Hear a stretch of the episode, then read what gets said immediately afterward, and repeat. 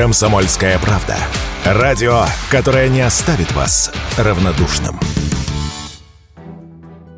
Почту России хотят оптимизировать. Проблемы организации обсуждаются в правительстве уже давно. В сентябре этого года спикер Совета Федерации Валентина Матвиенко заявила, что в почте растет финансовая дыра. На сегодняшний день долг организации составляет более 130 миллиардов рублей. Матвиенко призвала разработать для убыточного бизнеса правильную финансовую модель существования. И вот в Минцифры пришли к выводу, что правильнее всего будет сократить количество почтовых отделений. Ведомстве поручили региональным властям проанализировать проанализировать, какие филиалы можно закрыть, причинив минимум дискомфорта жителей. Пустующие помещения планируется сдавать в аренду, а полученные деньги тратить на содержание отделений почты в сельской местности. Изменения коснутся всех городов с населением свыше 10 тысяч человек. Как рассказали эксперты, проблема Почты России действительно назрела уже давно, и простого сокращения филиалов будет недостаточно. Чтобы долг не рос, а наоборот снижался, организации следует пересмотреть саму свою свою суть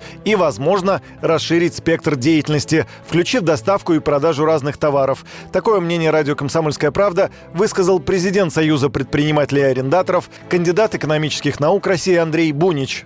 Она просто должна в современных условиях как-то было давно переосмыслить смысл своего существования. Какие функции они одновременно с почтовым излывом могли бы выполнять. В принципе, она могла бы стать таким организатором всех этих процессов, да, создать удобство для населения, то есть чтобы, в принципе, централизовать все эти вещи где-то в одном месте. Потребителям было бы, наверное, удобно, если бы была такая сеть единая, да, и доставки, и приобретения товаров, которая была бы везде, и таким образом они могли сократить время, допустим, идти сразу в одно место и там решать несколько вопросов. Другие специалисты считают, что разбираться нужно с руководством почты. Как рассказал радио «Комсомольская правда», экономист Никита Кричевский, хорошим вариантом была бы передача компании людям, которые уже показали себя хорошими управленцами.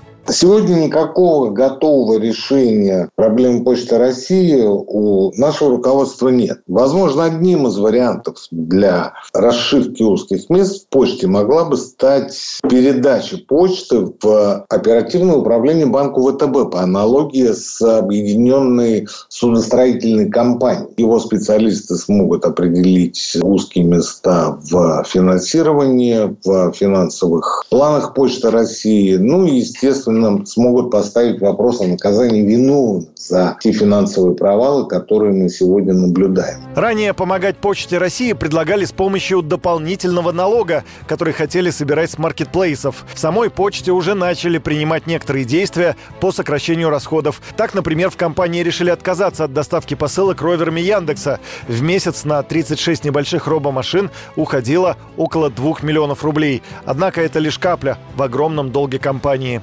Юрий Кораблев, Радио «Комсомольская правда».